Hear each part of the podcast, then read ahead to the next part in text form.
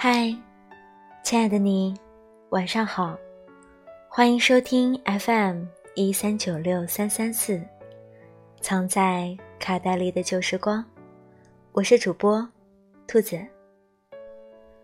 昨天晚上我在吃晚饭的时候，听到了这样一段对话。一个女孩对身边其他的女孩说：“你知道那个谁吗？就是那个抹红唇、开豪车的那个人。我告诉你们，他肯定被人包养了。”另一个女孩附和着他说：“对啊，我就说他那么年轻，怎么有钱买那么多衣服？一周七套哎！你看他每天化着那妆，一看就不像什么正经人。”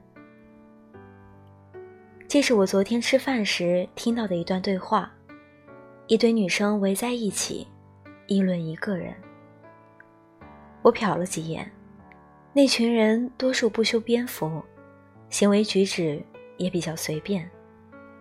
其他方面我暂且不细说，但是在公众场合大声喧哗这一条，就足够让人不喜欢。这个世界上有人的地方。总是七嘴八舌，喜欢造谣的人也不止狗仔。那些喜欢恶意揣测别人的人，大多自己也生活的并不幸福吧。说到底，那些人不过是在嫉妒罢了。自己没有的，生怕别人有，然后还要在背地里乱嚼舌根。最开始，我对长舌妇的印象。还停留在那些聚在一起说这家长那家短的三姑六婆。我甚至觉得，那只是因为这些人没有什么文化素养。后来我才发现，这件事儿与文化水平是没有关系的，只是源于三个字：看不惯。我记得在大学的时候，班上有一个女生搬出去住了。过了没多长时间，就听见班上有人议论她，说她肯定是被人包养了。我问为什么，他们就告诉我：“你看他每天都穿新衣服，又总是换发型，他还要租房在外面住，一个学生能有多少钱啊？我吃饭都不够花，他还有钱干这些？”我听了，只感到一阵无语。搬出去的那个女生，我有接触过，我觉得是个挺好的姑娘，特别上进。她每周都会在外面给小学生补习英语，不忙的时候就去餐厅打工赚钱。她的物质需求确实比别人高，可是她花的每一分钱都是自己努力赚的，根本不是像别人说的那样靠着男人来养自己的人。我再说说那个在背后说三道四的人吧。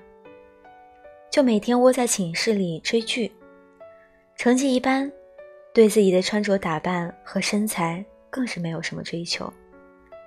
可想而知，毕业之后的他们过上的完全是两种生活：一个目标明确，活得精致；一个依旧穿着针头线脑的衣服，到处说人长短。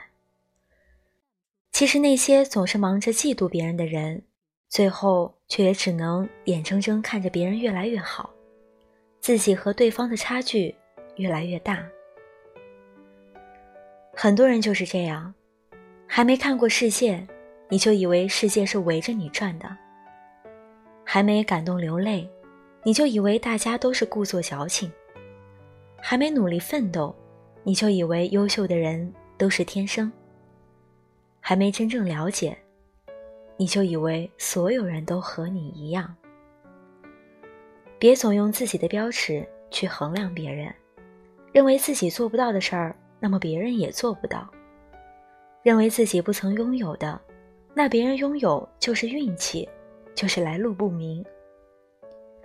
既然眼红别人有漂亮衣服，就自己赚钱去买；既然嫉妒别人有精致的生活，就自己努力经营。别总想着造谣诋毁他人，这样对自己没有任何好处。如果下次听到有人鬼鬼祟祟说他肯定被人包养了。